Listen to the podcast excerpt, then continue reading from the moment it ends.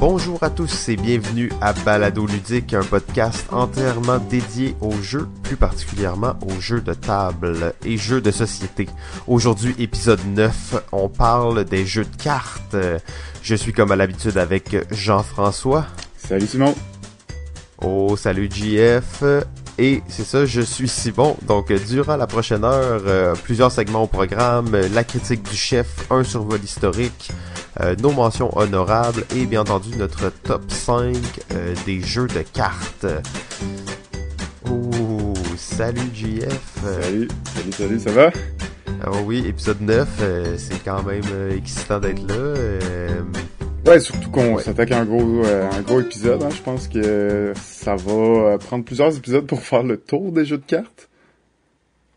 Euh, oui, absolument. Euh, en faisant nos listes, je pense qu'on s'est rendu compte à quel point c'est un, un monde massif et rempli de diversité.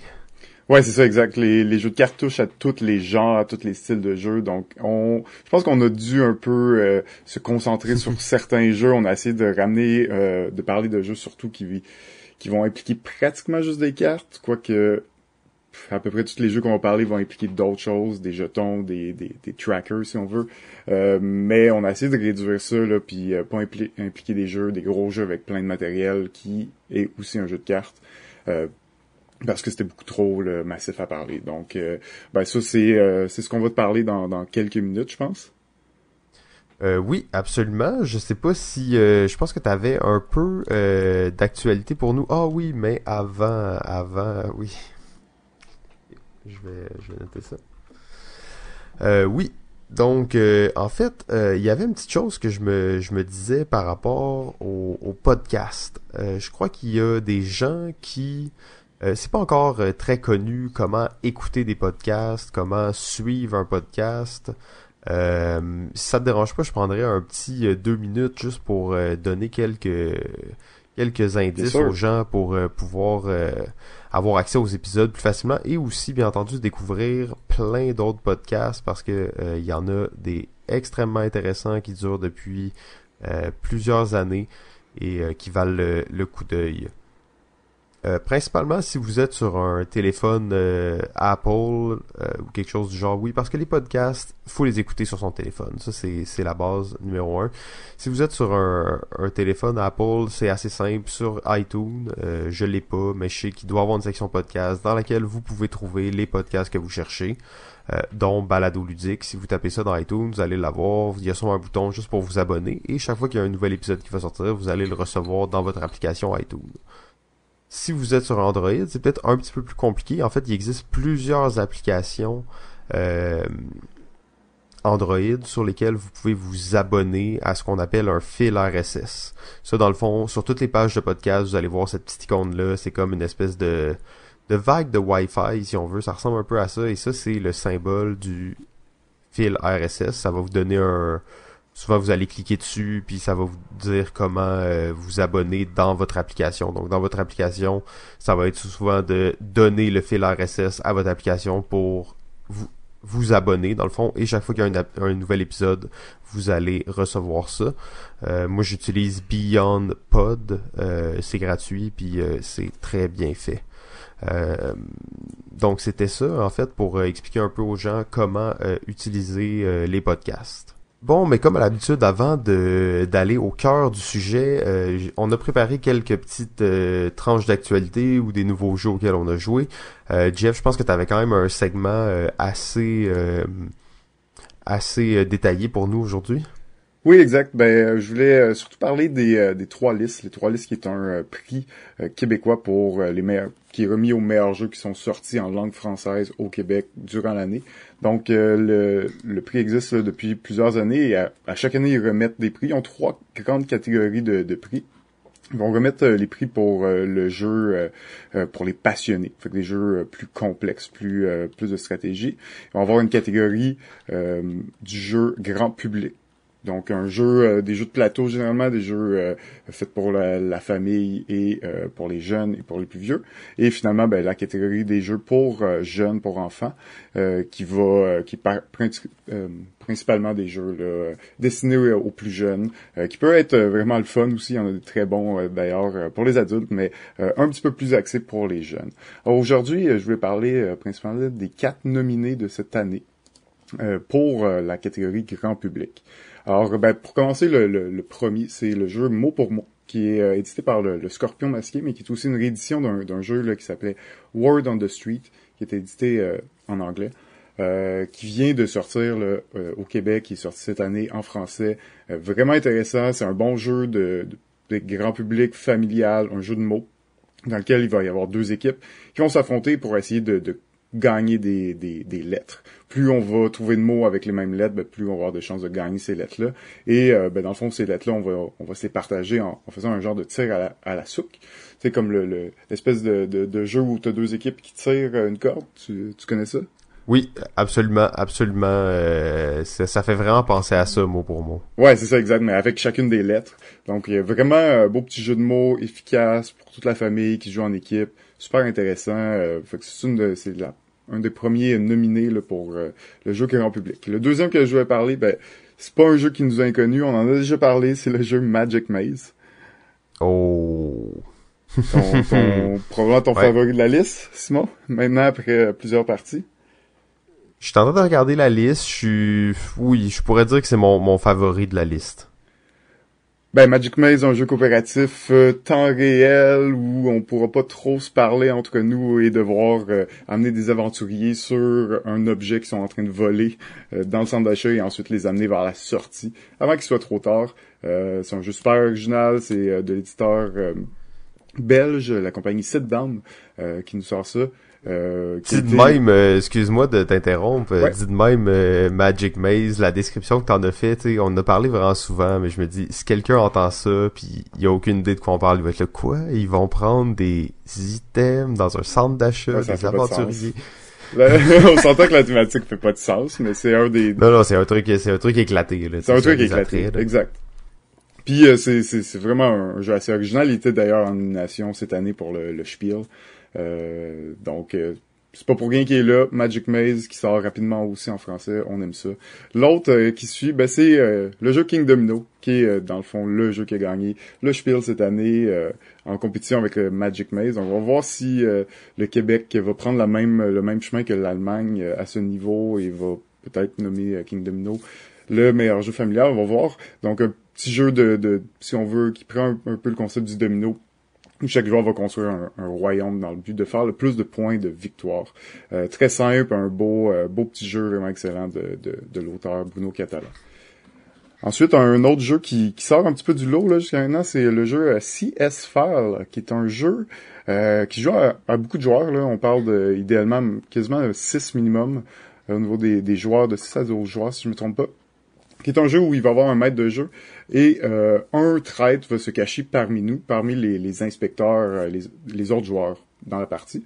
Et dans le fond, le meurtrier va avoir comme deux cartes cachées devant lui qu'il faudra que les autres joueurs trouvent. Mais tout le monde a des cartes devant nous et le maître de jeu va nous donner des indices sur quel type de carte on va devoir retrouver. Donc, dans le but de retrouver le meurtrier, c'est vraiment un jeu intéressant. Ensuite, euh, l'autre jeu en nomination. Et le dernier, c'est Century, la route des épices de l'éditeur Plan B. Donc Century qui est euh, le premier jeu, on en a déjà parlé aussi, euh, c'est euh, le premier jeu de la compagnie Plan B, qui est un jeu de ressources où on va échanger des épices dans le but de remplir des, commandes et faire des points. vraiment un beau jeu très clean, pas trop compliqué, mais de la bonne stratégie, avec une gestion de cartes en main aussi qui est intéressante. Euh, fait que c'est Century, c'était la cinquième nomination pour euh, les euh, le prix grand public des trois listes. Alors ça fait le tour. On va la semaine prochaine, je vais aborder les nominés pour les le prix passionné. Merci beaucoup, JF. Bon, ben en fait, je crois qu'on est rendu au segment la critique du chef. Alors c'est la première fois officiellement qu'on a ce segment-là à l'émission. On avait parlé quelques fois, mais là, ça arrive ah, maintenant. Maintenant que tu as, fait une belle intro pour ça, on peut dire que c'est officiel.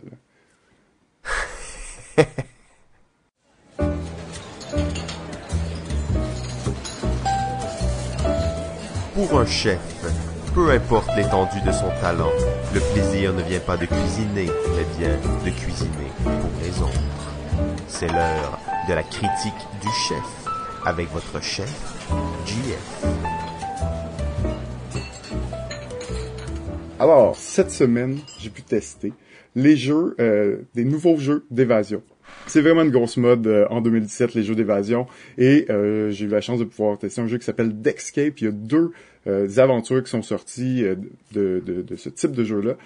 Un jeu d'évasion en carte, seulement en carte. Donc, c'est des petits paquets de cartes. On peut penser à un format de boîte style de game ou Anabi, si on veut, avec des cartes un petit peu plus grosses dans lequel ben, c'est un jeu coopératif de 1 à 6 joueurs, dans lequel on va euh, passer à travers le, paquet de cartes dans le but de résoudre les énigmes et sortir d'une pièce, donc sortir ou résoudre une énigme en moins d'une heure idéalement ou en moins de d'erreurs possibles.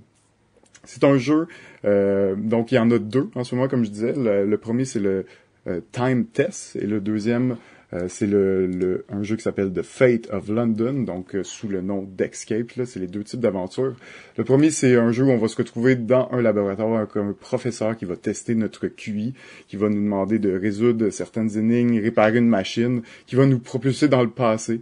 Euh, et on va devoir retrouver les éléments dans le passé dans le but de reconstituer la machine dans le temps et de revenir dans le présent et s'en sauver. sauf et le deuxième scénario, c'est euh, The Fate of London, dans lequel on est des enquêteurs euh, qui devront euh, trouver quatre bombes qui ont été cachées depuis longtemps, très longtemps à Londres, et là qui, par un certain mécanisme, pour une certaine raison, ont décidé de, de s'enclencher. On va devoir trouver ces bombes-là et les désamorcer avant qu'il ne soit trop tard et que Londres périsse sous les flammes. Donc, les deux jeux des jeux euh, très très très simples au niveau des règles parce que c'est un jeu où on ouvre la boîte et tout de suite le jeu est commencé.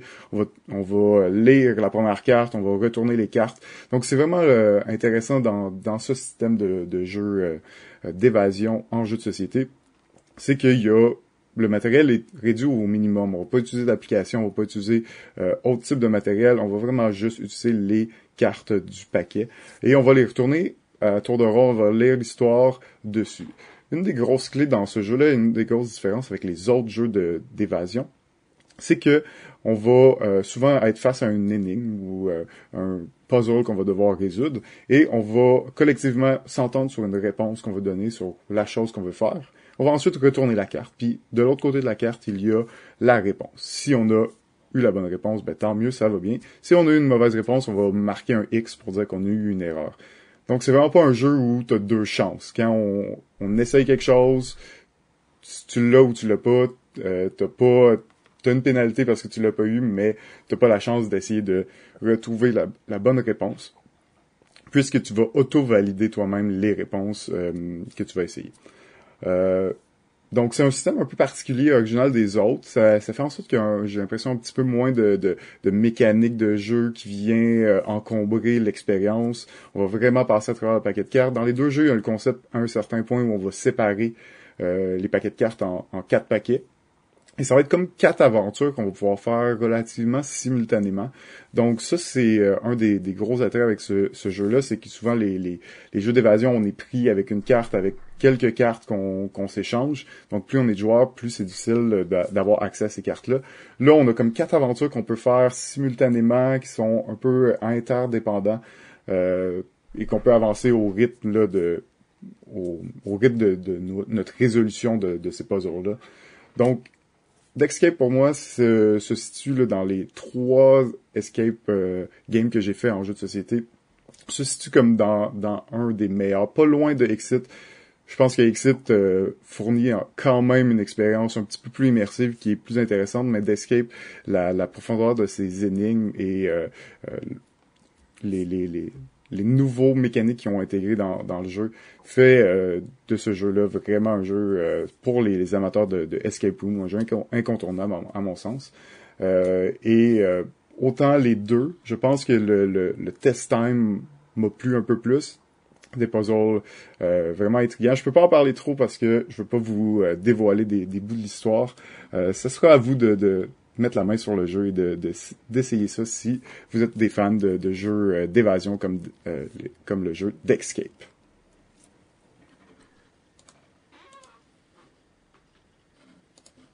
Ouh, merci beaucoup, JF, pour cette bonne critique. En fait, ça m'a mis euh, vraiment l'eau à la bouche de ça. Euh, je suis encore en retard, euh, j'ai pas joué à Exit, mais ça, ça a l'air très très accessible et intéressant. Là. Ouais, exact. Encore une fois, c'est des jeux qui sont pas accessibles en français, donc un petit peu difficile de mettre la main dessus en ce moment. Je pense qu'ils ont annoncé qu'ils feraient une version en français, euh, mais on sait pas pour quand, donc euh, on va voir. Quand même euh, beaucoup de lecture hein, ces jeux-là, donc des fois c'est plus agréable de les avoir en français, mais ça n'a pas été, pour moi ça n'a pas été trop difficile, là. ça n'a pas été une barrière là, problématique. vraiment vraiment intéressant, d'Escape. Bon ben je pense que on est rendu au moment où il faut commencer à parler du sujet du jour parce que on n'a pas fini d'en parler les jeux de cartes. Ouais. Euh, c'est ça comme on a dit en début d'épisode, c'est extrêmement massif. Euh, et en fait, on va peut-être laisser JF nous présenter un petit survol de l'historique des jeux de cartes, juste pour qu'on voit de où ça vient et euh, pourquoi c'est aussi présent de nos jours. Ouais, exactement. Ben écoute, euh, les jeux de cartes, ça existe depuis longtemps, on, le sait. Dans le fond, c'est c'est un type de jeu qui est apparu euh, vraiment à la fin du 14e siècle et bon on connaît le jeu de cartes sous sa forme traditionnelle avec le, le, le, carreau, le pic, les, le, le trèfle puis le, le cœur. Euh, donc les, la suite classique, mais c'est un jeu qui a pris vraiment plusieurs formes, qui a changé, qui a évolué euh, dans le temps, euh, qui s'est adapté un petit peu selon les régions.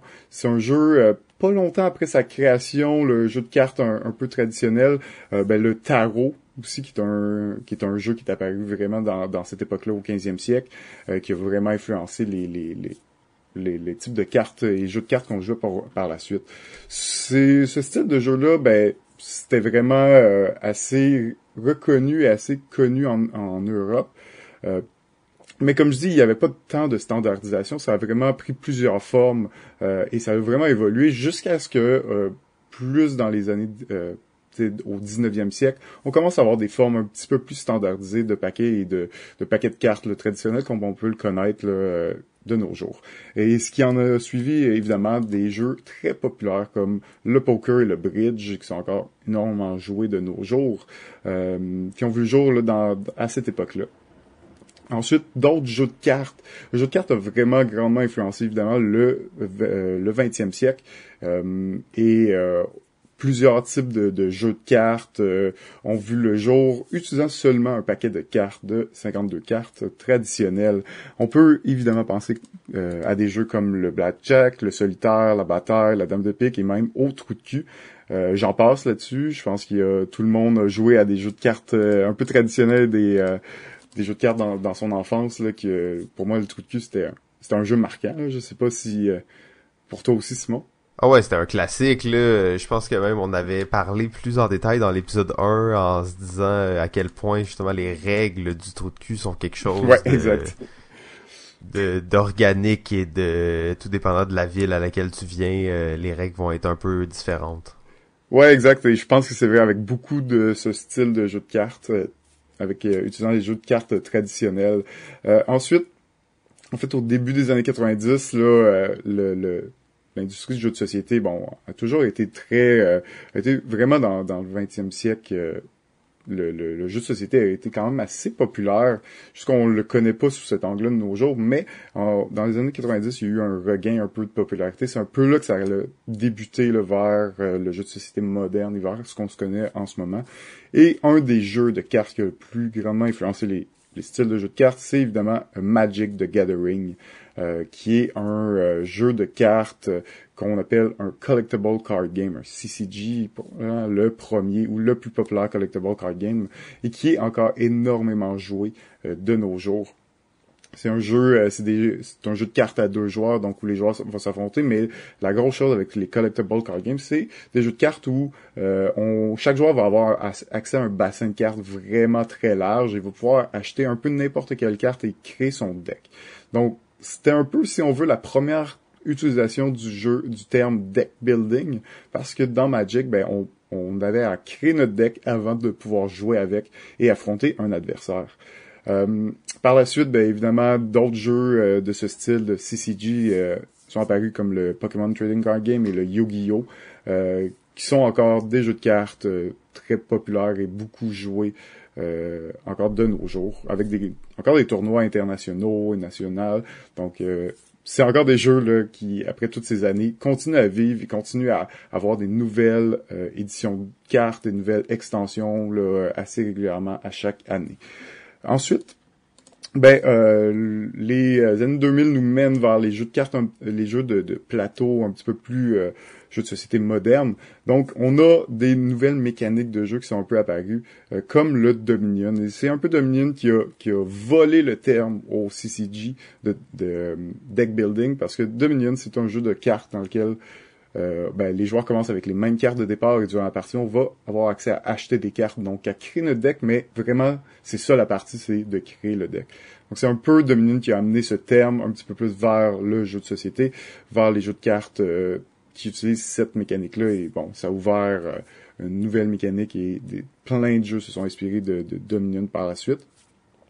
Et aussi, un autre jeu vraiment marquant dans, dans l'histoire des jeux, c'est évidemment Seven Wonders en 2010, euh, qui a euh, ouvert la porte aux jeux de draft. Donc, c'est vraiment des jeux qui sont basés sur le fait que on va euh, drafter des cartes. Là, je sais pas trop comment le dire en français, mais on va récupérer des cartes que tous les autres joueurs vont avoir accès.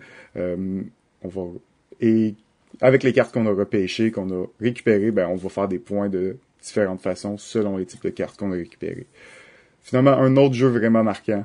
Et en fait, ce qui est assez étrange, c'est que c'est un peu pas l'opposé, mais c'est un peu un contrebalan au CCG.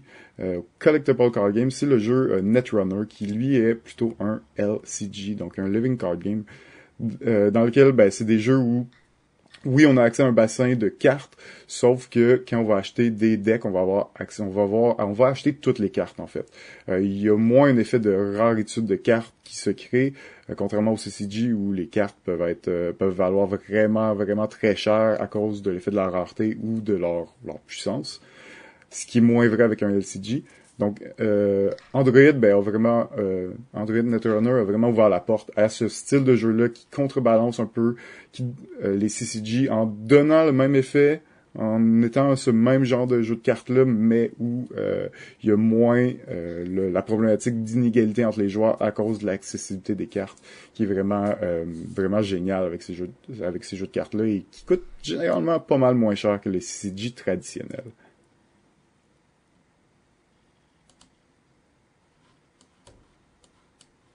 Ok, bon ben merci beaucoup euh, GF pour ce, ce bon résumé. Je trouvais que c'était quand même bien fait. Tu avais choisi des bons jeux emblématiques du genre qui euh, permettent vraiment de, de voir l'évolution là. Euh, ouais, puis tu sais, j'ai vraiment pas parlé toutes des types de des types de cartes là, des jeux de cartes parce qu'il y en a énormément. C'est quand même là les, les, les majeurs si on veut, mais euh, il y en a d'autres types de cartes. Puis tu sais, les, les jeux de cartes traditionnels souvent on dit que c'est des types de cartes des jeux de levée.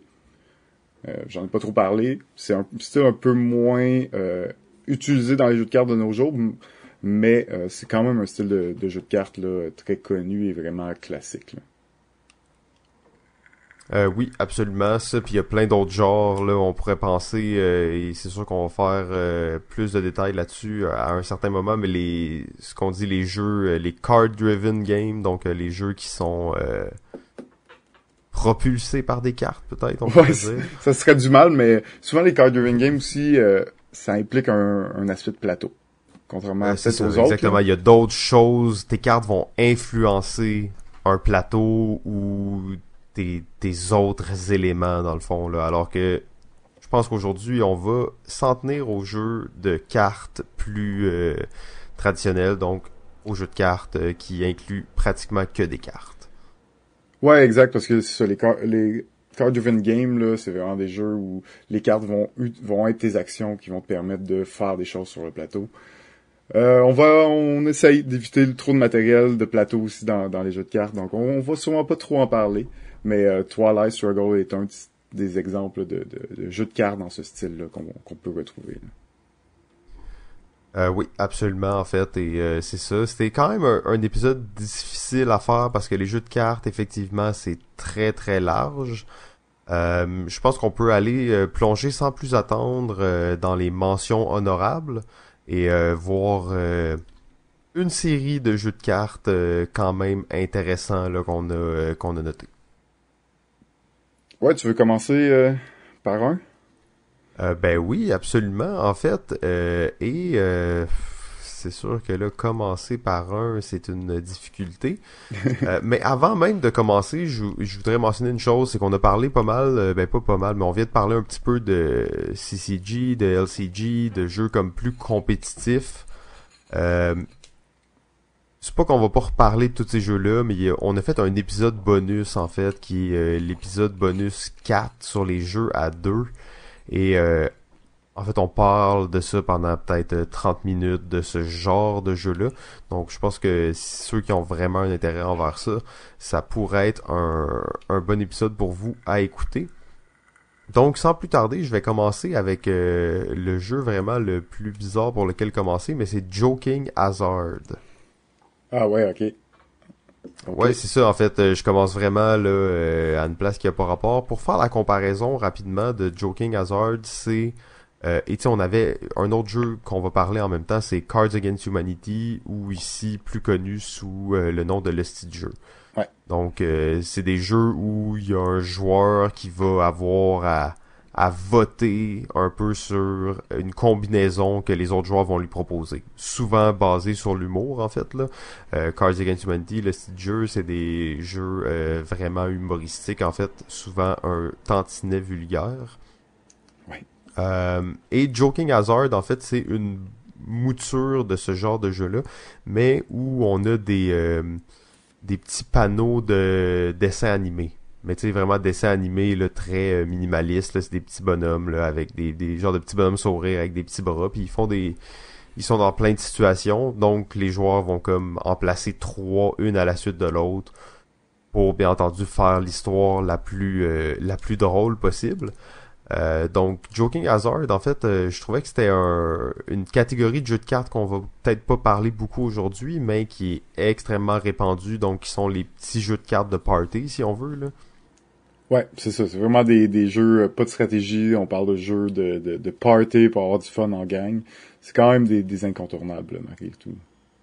Ouais, c'est ça. C'est des jeux que y a, tu vas jamais vraiment savoir qui a gagné. C'est pas ça l'intérêt. Euh, je pense que tout le monde connaît de toute façon euh, Cards Against Humanity.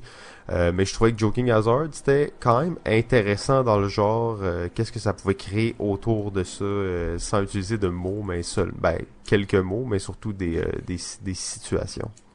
Ouais, exact. Surtout dans Joking Hazard, c'est trois cartes, donc il va, il va y avoir vraiment une petite histoire qui va se créer. Il y a quand même des mots parce que les personnages vont parler, mais euh, très, très, euh, très hilarant et beaucoup de possibilités avec ce jeu-là. Ouais, c'est ça, exactement. Donc, euh, Joking Hazard, Cards Against Humanity, le site jeu, bon jeu de cartes de party, en fait. Là. Ok, ben moi je vais enchaîner aussi avec un jeu un peu, euh, un peu spécial, si on veut. C'est un jeu solo, celui-là. C'est, en fait, c'est l'inverse. Oh. Ça va être vendredi, euh, Friday, qui est un jeu euh, de cartes euh, solo. C'est vraiment individuel. C'est comme un jeu de patience, si on veut, euh, dans lequel ben, on va devoir aider euh, Robinson euh, à euh, s'améliorer, à créer, à explorer son île euh, dans le but de survivre à l'attaque des pirates éventuellement qui va arriver si on ne meurt pas avant. C'est vraiment un excellent jeu solitaire. C'est pas un jeu facile.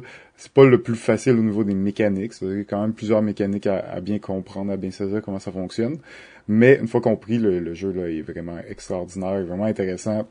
Presque triste qu'il n'y ait pas de version à deux joueurs parce que mécaniquement le jeu est vraiment bien fait. Et c'est un jeu de cartes. Il y a quelques plateaux pour nous indiquer là, où placer les cartes, mais euh, c'est principalement dans les cartes que ça se passe. Et on va acquérir des nouvelles cartes au fur et à mesure qu'on réussit des missions. Et ces cartes-là de missions qu'on réussit, ben, devient des meilleures cartes pour nous. Donc c'est un genre de deck building aussi en même temps.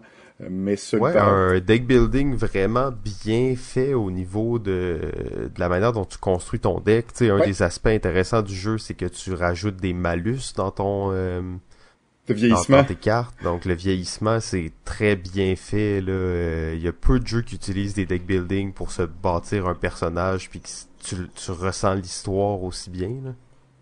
Ouais, exact. Puis, euh, mais c'est pour ça que je dis c'est c'est presque plate qu'il ait pas fait une version à deux ou à plus parce que c'est comment tu euh, quand tu réussis une mission, ben c'est vraiment la mission devient une bonne carte. Puis des fois tu vas choisir de faire telle mission au lieu d'une autre parce que l'effet t'intéresse plus. Euh, vraiment, c'est clean. C'est un jeu de, de Friedman Freeze. La boîte est verte évidemment. ça euh, commence par S. ouais, Friday.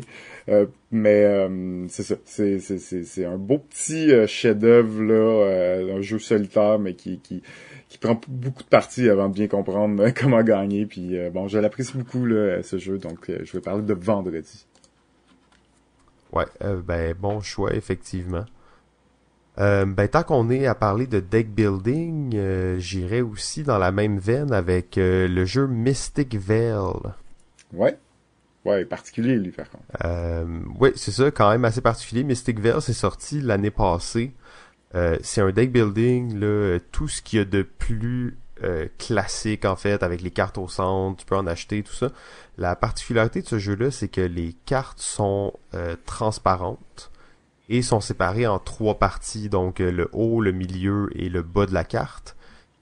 Et euh, les joueurs ont des grosses, euh, des grosses pochettes, des grosses sleeves pour les cartes. Et tu peux mettre jusqu'à trois cartes dans le fond dans ta sleeve et te créer une carte dans le fond à trois volets, en bas, en haut et au milieu. Donc tu glisses les cartes dans la pochette de plastique et ça rend visible seulement les trois parties que tu as besoin des cartes. Donc c'est un deck building mais dans lequel tu bâtis tes cartes. Donc on pourrait dire que c'est un card building game. Euh, euh, cette particularité là est très intéressante du jeu. Je trouve que ça donne une belle dynamique euh, à ce genre de jeu là. Ouais, c'est une belle twist. En tout cas, c'était vraiment intéressant. Puis le jeu est un deck building avec peu d'interaction entre les joueurs, mais bon, mécaniquement vraiment intéressant, une belle twist, là, il, est, superbe le jeu aussi, là, donc... Euh. C'est ça, c'est sûr que c'est un jeu où tu vas bâtir les choses de ton côté, euh, tu vas pas trop te soucier de ce que les autres font, c'est... Je dirais à la Dominion, en fait, là, ça rappelle beaucoup euh, ce format-là, mais avec cette particularité d'avoir les cartes transparentes et de créer tes propres cartes. Cool, bon choix, bon choix. mon autre jeu, autre jeu que je parlais, qui est un vieux jeu, 1998, c'est le jeu Guillotine. Euh, drôle de thématique parce que euh, les joueurs, ce qu'on va faire, c'est qu'il va y avoir une file d'attente euh, de 12 personnages sur la table qui font la file d'attente pour se faire euh, ben, guillotiner. Guillotiner. ouais. Puis ben, à ton tour, ce que tu fais, ben tu joues une carte si tu veux, puis après ben le premier dans la file d'attente, tu le guillotines. Tu le prends avec toi, tu l'as tué, tu as tué un noble. Il vaut des points selon son niveau de noblesse. Euh, et tu le mets devant toi et ton but c'est de faire le plus de points en tuant des nobles. C'est un jeu de, la Révolution française, donc, euh, où euh, on, est... on n'est pas content des nobles de nos jours, donc on fait la révolution et on les tue. c'est une drôle de thématique pour ben, pour un jeu comme ça qui est aussi humoristique en réalité. Euh, dans le jeu, il va aussi avoir des martyrs que tu veux absolument pas guillotiner parce qu'ils ont la faveur du, euh, du peuple et donc tu vas perdre des points à cause de ça. C'est un jeu assez original dans cette, à cause de cet euh, aspect d'humour dans le jeu. Euh, bien qu'il est un peu dark, mais euh, puis c'est un beau petit jeu de, de trick taking si on veut, si tu essaies de, de, te mettre les, les, bons personnages, ceux qui valent le plus de points, que c'est le plus honorable de tuer en avant, c'est de laisser les moins bons pour les autres joueurs. Euh, beau petit jeu là, de take that, intéressant, là, guillotine. Ah ouais, ça fait longtemps que j'ai pas joué à ça, mais je me rappelle que c'était c'était pas mal comme jeu, assez violent. Ben c'est ça, c'est un peu étrange, mais il y a rien de gore dans le jeu là, ça reste comme assez humoristique malgré tout. Euh, ok, ben on est dans les jeux un peu euh, un peu old school. Je vais y aller avec euh, un jeu qui s'appelle The City. Ouh, The City. Ouais, c'est pas si vieux que ça, en fait. Là, C'est vieux. 2011, là, mais bon. Ça, ça fait longtemps que qu'on a découvert ce jeu et qu'on y joue encore. Tout petit jeu de cartes dans lequel on va bâtir une ville. Euh, mais euh, c'est ça, en fait. euh, j'ai- j'ai j'ai pas vraiment grand chose de plus à dire là-dessus parce que c'est une mécanique vraiment particulière. Puis l'expliquer comme ça, ça serait euh, un peu compliqué. Sauf que c'est un jeu, dans le fond, où tu vas payer avec tes cartes que tu as dans ta main. Mais les cartes de que tu as dans ta main, c'est aussi les buildings que tu vas construire. Donc, tu es toujours en train de balancer euh, comment tu vas construire ta ville avec les cartes que tu as en main. Donc, c'est exclusivement un jeu de cartes. Il y a juste des cartes. Ouais, puis ça Et c'est un roule. Ça roule Ah, les c'est cartes en main, là. Extrêmement abusif. En fait, ça, tu peux piger euh, 15 cartes dans un tour. Je pense que c'est en 12 jouer- maximum, là, mais tu sais, c'est quand même piger 12 cartes, c'est intense. Ouais, c'est ça. Puis tu vas en jouer une, mais ça va te coûter euh, 8 cartes la mettre. Donc, euh, il y a beaucoup de, de roulement. Et c'est qu'est-ce qui fait que ça roule? C'est que ta ville, dans le fond, tu joues une carte, c'est ton tour, tu joues, tu payes. Et là, tu récoltes tout ce qui est dans ta ville. Le tour d'après, tu joues une deuxième carte, tu récoltes le, le fruit des deux cartes. Ouais. Et là, au quatrième, huitième tour, ben là, t'es rendu que t'as euh, six cartes devant toi. Et euh, là, tu récoltes beaucoup de choses d'un coup. Donc, le jeu s'accélère exponentiellement. Puis c'est le premier joueur qui atteint un certain nombre de points. Et euh, en fait, ça peut arriver très vite. Là. Des fois, ça se fait en 5-6 tours. Donc, un jeu très rapide. Euh, mais euh, assez cool pour la construction de ville en fait là. Euh, moi j'étais un fan de jeux de construction de ville toi aussi d'ailleurs et euh, je trouve que ça le fait bien même si c'est un jeu extrêmement là, euh, simple et si on pourrait dire limité pour un jeu de construction de ville là. Ouais, ben c'est un beau petit jeu de gimmick, là, ça, c'est rapide. Euh, puis tu sais, plus, euh, plus t'as joué, plus tu sais un peu ce que, vers où tu vas aller, quelle stratégie. T'as quand même quelques stratégies intéressantes. C'est un beau petit euh, jeu entre deux plus gros jeux, si on veut. Ah ouais c'est ça c'est c'est un petit euh, un petit jeu apéri- d'apéritif là. Ouais, c'est presque un jeu de rapidité, ce jeu-là, là, à un certain point. Ouais, si tu suis pas puis tu joues avec du monde qui sont expérimentés, tu vas être laissé derrière, ça sera pas long là, tu vas rien avoir compris de qu'est-ce qui s'est passé. là. Bon choix, bon choix. Ok, ben, dans les jeux un peu old school, ben là, en 1997, un petit For Sale, qui a été réédité, là, Oh, d'ailleurs, il y a deux ans. Puis Quel qui- chef-d'œuvre. Ouais, je savais que t'a- t'allais aimer ça. Ah, moi, je suis un fan là, de fini de For Sale. For Sale, qui est un jeu d'enchères avec à deux phases. Dans la première phase, on va enchérir sur des propriétés. Et une fois qu'on va avoir passé toutes les propriétés, ben, la deuxième phase, on va euh, devoir jouer une de nos cartes, une de nos propriétés à tous les tours dans le but de rem- remporter des euh, des billets d'argent, en fait des chèques. Euh, donc euh, Ouais, mais je me rappelle maintenant là, pourquoi j'en- je l'avais pas mis dans ma propre liste. C'est que c'est pas, c'est pas un jeu de cartes, là, For Sale. ben, c'est un jeu de bluff qui utilise juste des cartes et des petits jetons d'argent. là. C'est quoi le problème? C'est vrai, c'est vrai, mais c'est un jeu d'enchères où Ouais. là, tu bâtis ta main. Ouais, c'est vrai, ok, c'est un jeu de cartes, mais je sais pas, je le trouvais comme Un peu limite. un peu limite, mais en même temps, je respecte vraiment le choix. Tu t'as vu comment j'étais excité quand on en a parlé. mais après, j'étais là, Hmm, il me semble que For Sale, je, je m'étais dit que je voulais pas en parler. Mais, euh, ah oui, ex- excellent jeu euh, de, de, de petits jeux, justement, apéritifs. là.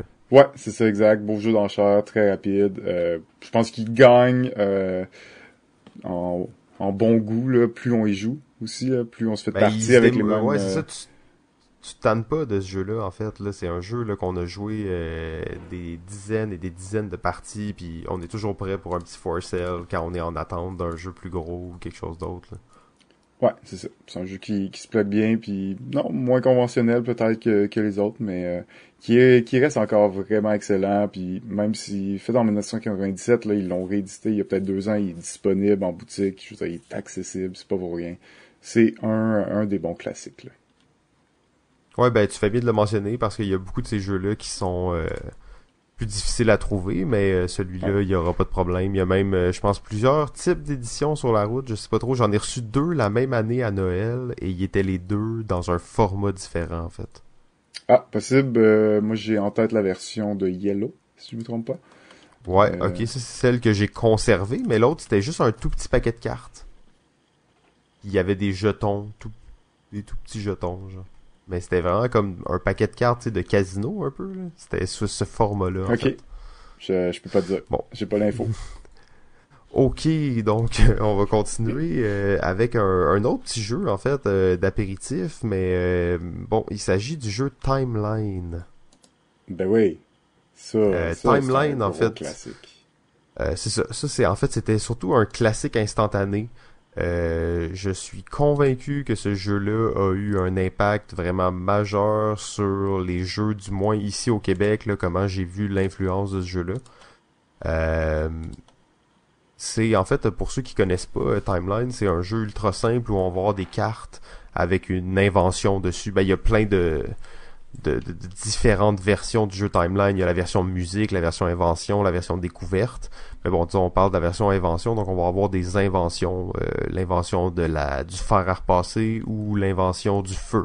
Donc on peut avoir autant de variétés que ça. Et en fait, d'un côté, on a juste l'invention. De l'autre côté, on a l'invention et la date de, de cette invention-là. Et le but va être de constituer une ligne de temps. Donc moi j'ai ma main, j'ai euh, le fer passer, le feu, les fusées, les CD-ROM et euh, le, le, fil à coudre.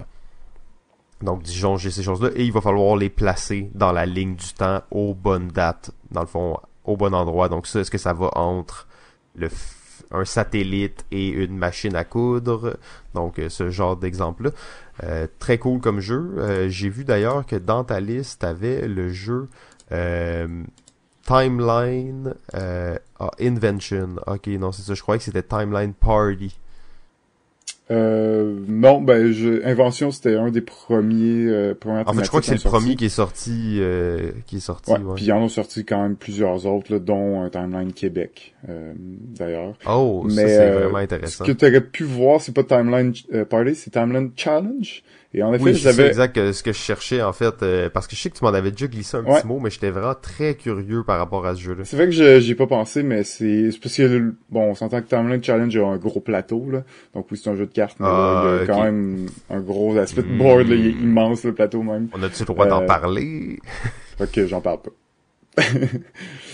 Ben en gros c'est une variante de, de, Timeline qui est euh, un bon jeu de un petit peu plus gros qui prend la, la l'idée timeline mais qui la pousse avec plusieurs mini-games, plusieurs défis.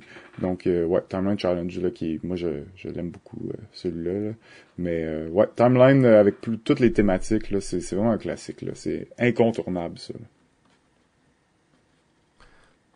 bon, on commence à avoir, hey, on est même pas, on n'a même pas commencé à effleurer notre liste, on dirait. J'irai rapidement, rapidement avec euh, un jeu en fait qu'on m'a demandé de retirer dans mon top 5. Ah, pas ça. Euh... il s'agit euh, du jeu Season. On a déjà parlé dans d'autres épisodes, particulièrement dans l'épisode sur les jeux à deux, donc je vais pas m'éterniser sur Season. Euh, selon moi, un des meilleurs jeux de cartes qui existent. Mais bon, c'est sûr qu'il y a d'autres affaires dans le jeu, dont des dés, un petit plateau. Mais il n'y a pas grand chose d'autre que des cartes. On s'entend que tous ceux qui ont joué à Season vont comprendre que c'est un jeu de cartes. Mais bon, c'était juste un petit mot euh, sur Season. Ouais, là, il fallait, il faut que tes top 5 soient un peu différents. Mais je reconnais que c'est un jeu de cartes, pis que t'aurais pu le placer. Ah ouais, tu me dis ça maintenant, là, après que j'ai dit que je l'avais enlevé de mon top 5 et tout. Ok. euh, je sais que je vais m'entendre parler de ça. Je pense que ça, ça va euh, automatiquement, premièrement, appeler un épisode bonus sur les jeux de cartes et euh, possiblement des épisodes plus détaillés sur certains types de jeux de cartes. Euh, Mais je pense qu'on va y aller directement avec notre top 5 des jeux de cartes qui n'inclut presque aucun autre matériel que des cartes. alors sans plus attendre, top 5. Numéro 5. Alors, mon numéro 5 est le jeu Anabi, qui est un jeu coopératif de cartes euh, dans lequel on va avoir des cartes en main, mais qu'on ne pourra jamais regarder ses propres cartes. On va regarder les cartes des autres joueurs, on va pouvoir se donner des indices euh, entre nous dans le but de placer des cartes sur la table. 5 séries de 1 à 5 qu'on va devoir placer sur la table. J'en ai déjà parlé beaucoup, j'aime beaucoup ce jeu, vraiment un bon classique pour moi. Euh, et euh, ben, c'est pour ça qu'il fait mon top 5, le jeu Anabi. Oh oui, excellent choix, Anabi. Mon numéro 5, il s'agit du jeu Glory to Rome, euh, d'un auteur que j'affectionne particulièrement, qui est euh, Karl Chudik, euh, qui est l'auteur, entre autres, d'Innovation, Red 7 et plusieurs autres jeux de cartes très bons. Glory to Rome, en fait, on va jouer des des jeunes entrepreneurs romains après la destruction de Rome et on va essayer dans le fond de bâtir notre empire euh, en même temps que nos, euh, nos rivaux. Euh, c'est vraiment un gros jeu de cartes de combo. mais une des et toutes les cartes peuvent être utilisées de plein de façons différentes. Donc tu peux utiliser cette carte-là pour sa ressource, pour le personnage que tu, pour l'action que tu. Donc, il y a juste des cartes dans le jeu, mais beaucoup de possibilités d'utiliser ces mêmes cartes-là. Et euh, une des, des, particularités, je trouve, de Glory to Rome, c'est que souvent les jeux de cartes vont être vraiment basés sur est-ce que je pige la bonne carte au bon moment et tout ça. Euh, dans Glory to Rome, il n'y a pas vraiment cet aspect-là parce que probablement on pige énormément de cartes. Et deuxièmement, la variété de cartes n'est pas très grande. Euh, donc tu peux facilement avoir 4-5 euh, fois la même carte en main. Euh, et de là vient l'intérêt que c'est peut-être un jeu de cartes qui est un peu plus stratégique où on peut planifier vraiment longtemps à l'avance. à la limite, moi je dis que Glory to Rome, tu pourrais pratiquement commencer la partie et avoir déjà une bonne idée de la stratégie que tu vas faire. Glory to Rome, très très bon jeu de cartes. Ouais, c'est très massif comme jeu, mais beaucoup de beaucoup d'options. Ouais, c'est ça, beaucoup d'options. Et aussi, pour euh, ce genre de jeu-là, c'est très rare que j'accepte de jouer à ce genre de jeu-là à plus que deux joueurs. Euh, souvent, je trouve que c'est gâché, puis que c'est pas vraiment la bonne expérience. Mais tu vois, Glory to Rome a réellement été pensé pour jouer à plus mm. que deux joueurs. Tu peux jouer à deux joueurs, mais même là, je trouve qu'il est meilleur à quatre ou cinq joueurs. Cinq, c'est le maximum. Peut-être quatre, c'est mieux, mais quatre ou cinq joueurs, c'est le jeu, il prend vraiment encore plus euh, de d'ampleur. Et il y en est encore meilleur. Nice. Numéro 4. Mon numéro 4 se retrouve sur la liste de Simon. Un peu plus haut, on va en reparler tantôt. Ça, c'est dur à croire, hein, sur toutes les possibilités. Bon, en tout cas. Euh, mon numéro 4, il s'agit euh, de Sushi Go Party. Euh, on parlait un peu plus tôt des jeux de draft et ça, en fait, selon moi, on arrive vraiment à le, côté le plus pur d'un jeu de draft. On a déjà parlé euh, plusieurs fois de Sushigo Party dans des épisodes précédents. C'est un tout petit jeu où on va avoir chacun un paquet de cartes dans nos mains.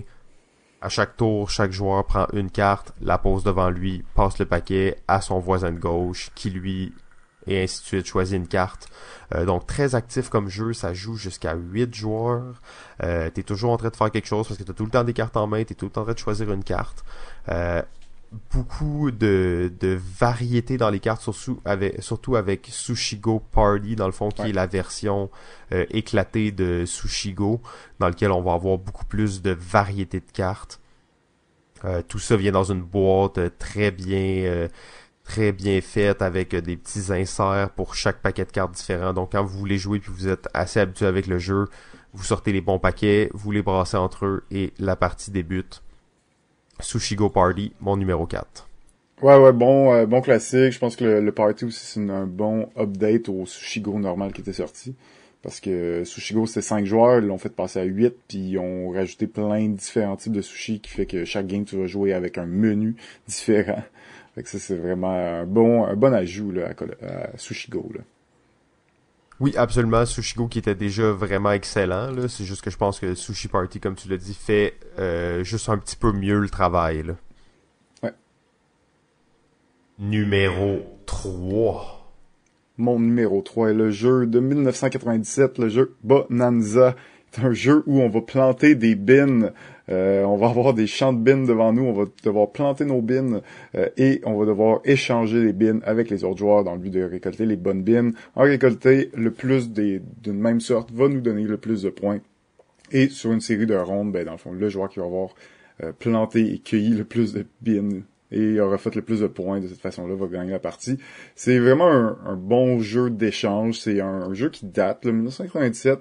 Euh, c'est un des premiers jeux de, l'auteur Uwe Rosenberg euh, qui a fait le, beaucoup beaucoup d'autres jeux par la suite, dont le, célèbre Agricola. c'est pas un jeu dans ce genre-là du tout. C'est vraiment un jeu de cartes et euh, il y a une belle mécanique d'échange qui est pas trop euh, ouverte, qui est pas trop chaotique, qui est vraiment limitée, euh, mais qui fait bien le travail. Et une des mécaniques que j'ai pas vu dans d'autres jeux en réalité là, de cartes, c'est que les cartes qu'on a en main, c'est une file d'attente. Donc la carte la plus à gauche, c'est la prochaine carte que tu vas devoir jouer.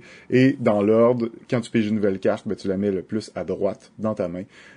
c'est pas quelque chose que j'avais vu dans d'autres jeux, je l'ai pas vu non plus dans des jeux plus récents vraiment une, mécanique intéressante là, qui nous force un petit peu plus à devoir faire des échanges et qui force un peu cette mécanique d'échange qui marche super bien. Euh, pour moi, c'est un bon jeu, c'est familial, euh, c'est vraiment euh, intéressant. En plus, les jeux de mots qu'ils ont fait là, avec les, les, les bins, c'est assez bon même en français. C'est excellent. Donc, ben, bon à dire, un bon classique, je pense, à découvrir ou à redécouvrir comme bon jeu de cartes. Ouais, puis tu disais un peu tantôt, on parlait des jeux qui étaient euh, peut-être plus difficiles à trouver parce que c'était des vieux jeux. Euh, Bonanza, il a été réédité multiples fois depuis 1997 et c'est encore un jeu qui est possible d'être trouvé. Il y a eu des variations, il y a des nouvelles bins, il y a plein d'extensions différentes pour le jeu, plein de versions différentes qui ont été faites à travers le temps. Euh, c'est effectivement un très gros classique. Là. Euh, mon numéro 3 était le numéro 4 de GF. Et encore une fois, je me dis quelle chance on a dans ce domaine si vaste que les jeux de cartes d'avoir les deux un même jeu dans notre top 5. Euh, il s'agit du jeu Coloretto, sorti euh, en 2003. alors Coloretto, qui est un jeu sans thématique, si on veut, là, tu collectionnes des caméléons, en fait, c'est pas mal ce que je comprends. mal ça. Euh, c'est ça, exact. Donc, jeu ultra simple, euh, où, euh, dans le fond, tu rajoutes une carte dans un paquet ou tu prends un paquet. C'est sûr que dit de même, c'est vraiment très abstrait. Mais en fait, le but, ça va être de faire des, des groupes de couleurs, de, des groupes de cartes de la même couleur. Mais la, si on veut, la, la, la particularité de ce jeu-là, c'est que tu as juste le droit de faire trois groupes euh, qui vont compter positivement pour tes points. Donc toutes les cartes que tu as en extra que tu vas avoir collectées durant la partie, c'est des points négatifs. Euh, c'est un jeu donc euh, qui est assez difficile parce que plus la partie progresse, plus tu commences à accumuler des points négatifs et plus ton score est en péril. jeu en tout cas, GF, je pense que les deux on l'a dans notre top 5. Je vais te laisser en parler un petit peu. Ouais, ben Coloretto, euh, c'est quand même un jeu très rapide, vraiment efficace, que euh, plus tu joues, plus tu comprends un petit peu qu'est-ce que tu dois faire, les bonnes stratégies, parce que c'est un jeu clairement que tu veux pas permettre à un joueur d'accumuler plusieurs fois la même couleur de carte. C'est vraiment, c'est vraiment bien fait, c'est vraiment tight là, comme jeu. Tu n'as pas une grosse marge d'erreur. T'as quand même plusieurs avenues que tu peux prendre, tu peux explorer, mais euh, c'est tellement clean comme mécanique là tu sais puis dans le fond c'est l'auteur c'est Michael Shaft et il a réutilisé cette mécanique là dans dans un autre jeu euh, que j'oublie le nom, Zou... Euh... Zuloreto. Oui, c'est ça, exact, Zuloreto, euh, qui a gagné le Spiel d'ailleurs avec euh, avec Zuloreto. Donc euh, c'est une bonne mécanique. Zuloreto, il a mis beaucoup plus de choses. C'est comme un plus gros jeu de plateau. Il l'a entouré de, de, de beaucoup plus d'éléments. Euh, mais pour moi, Coloretto, c'est la base de cette mécanique-là de Zuloretto, qui, qui est un bon jeu, là, d'ailleurs, Zuloretto, mais pour moi, Coloretto, je vais probablement y jouer plus souvent parce que c'est un jeu plus rapide euh, et très efficace. Maintenant que je suis, je suis à l'aise avec le jeu, ben écoute, ça, ça roule les parties. J'en ai fait beaucoup aussi, puis c'est écoute, c'est pour moi un, classique là, indémodable, puis euh, je trouve vraiment excellent le Coloretto. Ouais. Top 2 mon numéro 2, le jeu Sentinel of the Multiverse. Alors, euh, ben là, avec ça, on rentre dans du plus gros jeu de, de stratégie. C'est un jeu coopératif où les joueurs, en début de partie, vont se choisir un super-héros. Et on va ben, se choisir un vilain et un lieu dans lequel on va se battre. Et un vilain contre lequel on va se battre aussi. Notre but, ça va être de, de tuer le, le vilain. Euh, Et dans le fond, ce qui est vraiment le fun dans le jeu-là, c'est que c'est vraiment, il y a beaucoup de, de super-héros. Euh, c'est pas une franchise, donc c'est pas des super-héros connus. Euh, évidemment, bon, on peut voir des similitudes avec certains des super-héros connus, mais c'est vraiment des super-héros originaux pour euh, le jeu. et dans le fond, quand on joue un super-héros, on joue son paquet de cartes et chaque héros a vraiment des cartes différentes, a vraiment une gimmick différente. On peut voir, on peut voir le jeu même là, comme on, il y a des types de héros, puis il te faut certains types pour vaincre certains monstres, euh, certains vilains. il y a vraiment beaucoup de, vilains aussi. Chaque vilain a vraiment son paquet de cartes, sa petite gimmick aussi, sa, petite mécanique particulière. Euh, c'est vraiment un excellent jeu. Il se passe beaucoup de choses. Ça reste un gros jeu où il y a plein de, de, petits détails qu'il faut penser. Ah, il y a un plus un là, il y a un moins un là. Il y a plein de, jetons là, qui vont nous aider à nous rappeler de, ces règles-là. Euh, mais c'est principalement un jeu de cartes c'est pas un jeu de cartes où tu crées ton deck, c'est vraiment, tu vas choisir ton super-héros, tu vas essayer de, jouer le mieux possible ce deck-là. Euh, et certains super-héros, ben, c'est plus des supports qui vont essayer d'aider, qui vont pouvoir permettre d'aider euh, les autres joueurs à piger plus de cartes ou à se régénérer de la vie. Donc vraiment, moi ça, ça, a été un gros coup de foudre ce jeu-là. Euh, je l'ai acheté, je l'ai acheté en ligne, j'ai joué beaucoup. donc c'est pas tant mon type de jeu en tant que tel normalement, mais il y a vraiment quelque chose qui, est intéressant dans le jeu puis qui est pas si compliqué au début.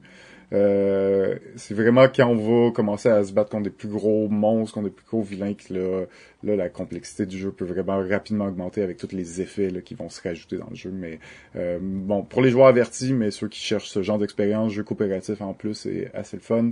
Euh, Sentinel of the Multiverse, ça c'est mon numéro 2.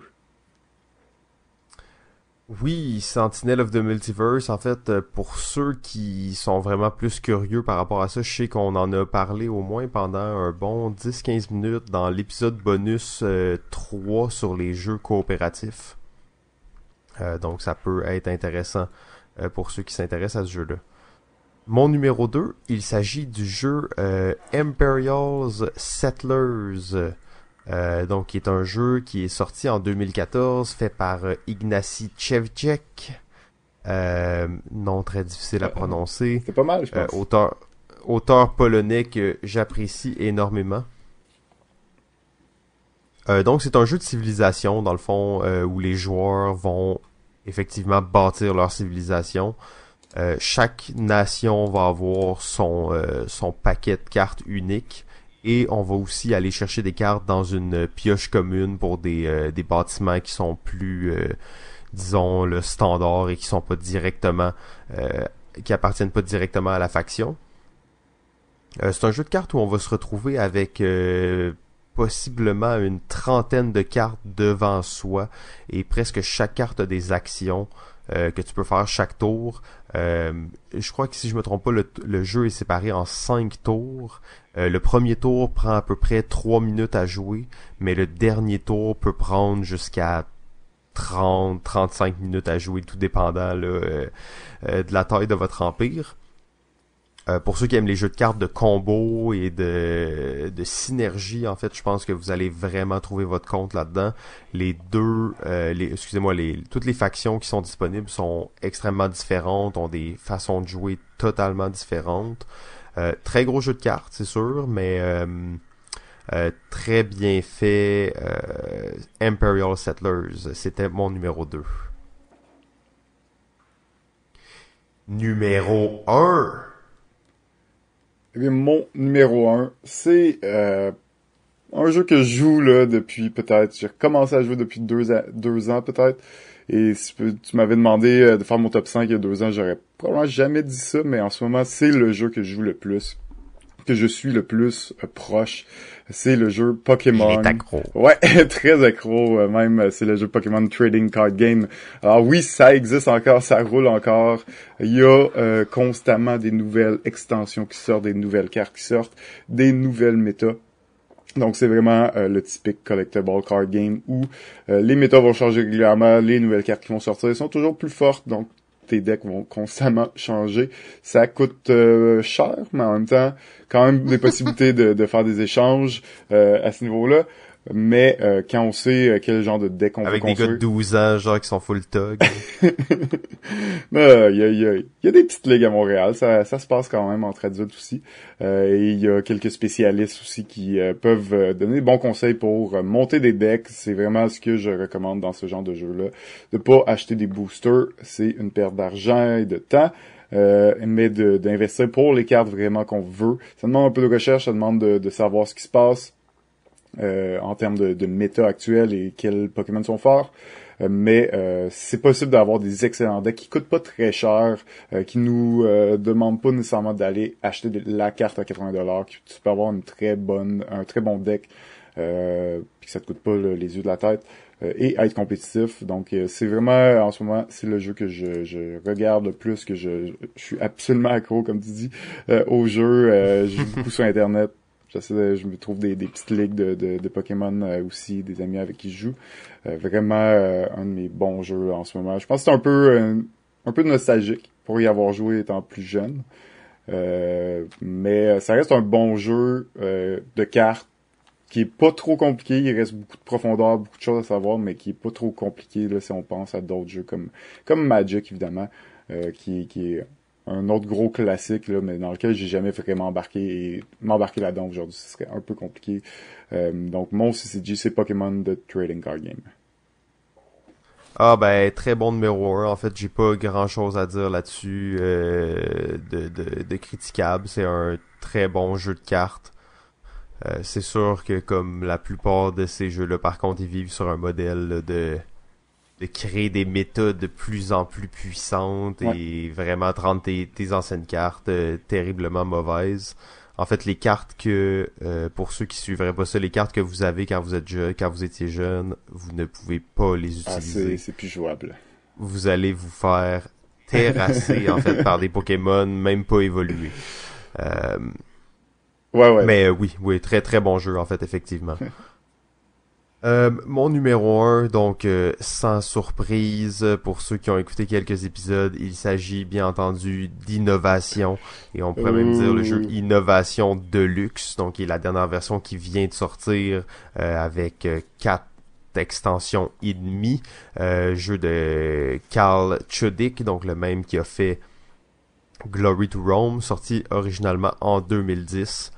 Euh, innovation en fait euh, je peux pas imaginer un jeu de cartes qui s'approche de celui-là en fait. Il y a même pas de comparatif réel. Euh, en termes de profondeur même j'ai de la difficulté à être capable de le comparer avec des trucs euh, collectionnables qui durent depuis vraiment longtemps comme Pokémon et Magic innovation. En fait, euh, on fera peut-être un bonus sur innovation seulement où on en parlera pendant une heure et demie. Oh là là. Euh, d'innovation, on donnera une pause à GF et on fera venir des fans du jeu et on fera un épisode bonus là-dessus. Euh, donc, euh, c'était mon top 1, innovation. Ben classique, classique top 1. euh, je pense que c'était inévitable qu'il soit là. Absolument, c'est c'est ça. Je, je sais que j'aurais voulu ne pas le mettre vu que j'en ai déjà tellement parlé puis que je trouve que c'est un jeu tellement bon, mais on parle de jeu de cartes. Euh, Qu'est-ce que tu veux que je fasse d'autre? Ouais, Je suis humain après tout. T'avais pas le choix, je comprends. Euh, donc, euh, ben, un mot de la fin. euh, on s'était dit avant euh, de commencer que ça nous prenait un mot de la fin de près. Ouais. J'en avais un, j'arrivais pour le copier dans le document, mais en fait j'ai juste copié le nom d'un jeu puis je l'ai collé dans Google, euh, donc j'ai oublié euh, de le coller dans notre discussion. Sauf que c'est, euh, je pense que c'est un point euh, qui qui est quand même assez intéressant, c'est que là on a parlé de jeux de cartes, on n'a même pas effleuré euh, le, le, le un dixième de ce qu'on aimerait parler par rapport à des jeux de cartes. Euh, mais je réfléchissais à l'accessibilité et à la facilité de créer des jeux en utilisant seulement des cartes. Euh, bon, tu sais, le processus de mettre un jeu sur le marché, c'est quand même, euh, tu sais, c'est quand même, ça se fait pas juste en claquant des doigts de même, même si on voit des trucs comme Kickstarter qui nous donnent l'impression que c'est très simple à faire. Euh, ça demande plusieurs étapes, mais produire un jeu de cartes, c'est euh, d'après moi, vraiment les jeux les moins coûteux à produire. Donc, on, en voit une diversité et une densité à chaque année qui sort et qui euh, arrive sur le marché. Là. Ouais, en effet, c'est sûr que quand ton jeu il contient juste des cartes, ben là il y a une facilité au niveau de, de, de l'imprimerie, de, de, la production du jeu, qui est beaucoup plus simple, beaucoup moins de, de vérification à faire là, au niveau des pièces. Euh, en effet, en effet, c'est sûr que même pour les créateurs, c'est plus facile de accès à des, des, cartes blanches assez facilement. Donc euh, tu peux euh, jouer avec pour tester, hein, c'est ça, c'est vraiment plus simple. Ben c'est ça, exact. C'est très simple. Tu as des cartes blanches, tu peux écrire n'importe quoi, puis tu peux créer un jeu en cinq minutes, avoir une bonne idée, en cinq minutes juste en jouant un petit peu avec les cartes, puis en d'avoir le matériel sur la main. Donc oui, en effet, ça reste pas facile de créer un jeu de cartes. Il y a des jeux bon. oh non non non, mon, mon point c'était vraiment pas sur euh, sur la facilité de créer un jeu de cartes, mais plutôt sur la facilité de disons produire et vendre un jeu de cartes. Euh, C'est quelque chose que d'après moi la plupart des, des des producteurs, des éditeurs de jeux apprécient beaucoup. C'est pas très coûteux, c'est simple à mettre en place. Euh, les gens vont être prêts à payer pour parce que aussi c'est plus accessible. Exact. Ça crée par contre le problème inverse, c'est comment tu te différencies, comment ton jeu se différencie dans ah, un marché où les jeux de cartes, il y en a énormément. Des jeux de cartes, euh, on en a pas beaucoup euh, parlé, mais des jeux style le jeu Parade, le jeu Arboretum, des jeux de cartes pas conventionnels. Ils sont excellents. Ils sont super bons, exact. mais c'est ça, exact. Ils sont... passent, tu sais, un peu inaperçus dans ce, dans cette, dans ce raz de marée de jeux de cartes, là, qui sort. Exactement, c'est ça. Donc, euh, t'as pas vouloir mettre une thématique, t'as pas vouloir le, le faire flashy. Qu'est-ce qui te démarque des autres? Qu'est-ce qui va faire en sorte que il va, ça va marcher sur, euh, euh sur le marché? Ben, c'est quand même une notion qui est difficile, puis ça reste qu'il y a beaucoup de, de jeux de cartes script, donc vraiment difficile de faire son choix. Il y a des jeux comme, euh, d'ailleurs on l'a pas mentionné, mais Exploding Kitten, qui a, qui a été un, oui. un gros succès sur Kickstarter, qui est un jeu de cartes, euh, tu sais, en fait, la grosse différence, c'est que lui, il était déjà connu. L'auteur du jeu était déjà connu euh, avant pour avoir fait des BD, tout ça. Donc, ouais, clairement, il amène un hype, puis il fait en sorte que son jeu va se faire voir, tu sais, parce qu'il amène l'attention euh, d'ailleurs. Mais Sinon, là, dans les, jeux, dans les jeux de cartes, il y en a des excellents qui se font, qui passent inaperçus. Peut-être pas nécessairement tout le temps le meilleur design, le meilleur... Euh, c'est pas les jeux les plus attrayants là, que tu vas prendre en premier quand tu le vois sur un rayon en boutique, mais c'est souvent des très bons jeux, peu, peu de règles, mais de la bonne profondeur. faut quand même pas les, les, les, les oublier là, à cause de ça, mais vraiment, euh, comme tu dis, il y en a vraiment beaucoup. Là. Ouais, c'est ça. Ben c'est le contre-coup là. Effectivement, euh, il y en a beaucoup, mais il y en a beaucoup. Donc euh, il faut que tu te démarques. C'est un genre qui peut attirer vraiment beaucoup de, de types de publics différents.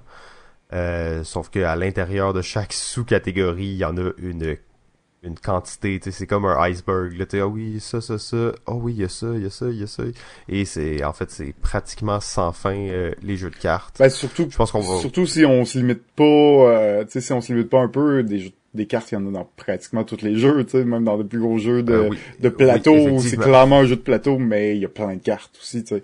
C'est utilisé partout, dans tout, là, donc euh, c'est sûr que... C'est un outil de jeu extrêmement versatile en ben, c'est ça exact qui donne énormément de possibilités puis qui, qui rend euh, la création d'un jeu euh, avec beaucoup plus d'options là, en utilisant des cartes. Donc euh, oui c'est normal qu'il y en ait autant. En effet la production même que tu sais souvent on va imprimer on va produire nos, les jeux en, en Chine ou dans des endroits où ça nous coûte le moins cher possible. Des fois même les éditeurs quand il y a juste des cartes vont accepter de, de produire localement. De les produire ici. Ouais Exact. Oui, effectivement, euh, c'est un bon point. Ça arrive, ça arrive un peu, quand même moins souvent parce que malgré tout, la différence, elle est majeure euh, en coût de production entre le faire euh, au Québec ou en Chine. Mais reste que c'est une possibilité, il y en a des imprimeurs au Québec, puis c'est le genre de choses qui peut arriver avec certaines compagnies là, qui se concentrent, qui essayent le plus possible de le faire dans la mesure du possible.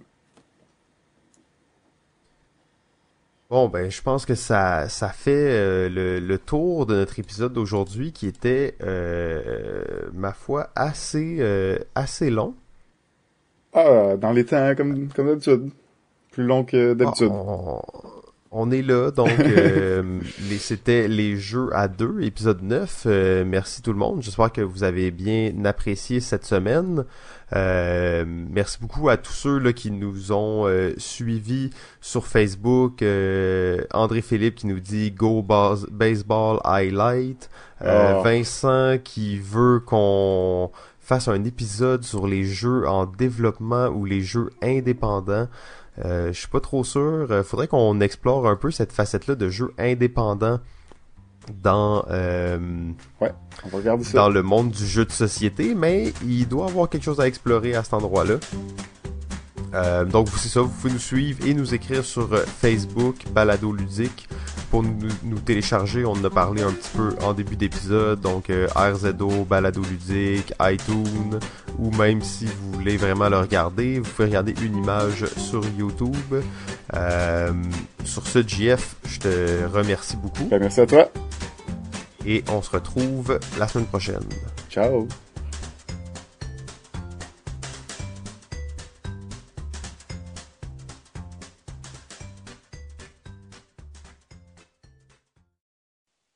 OK, ben, euh, ciao tout le monde et je continue à jouer.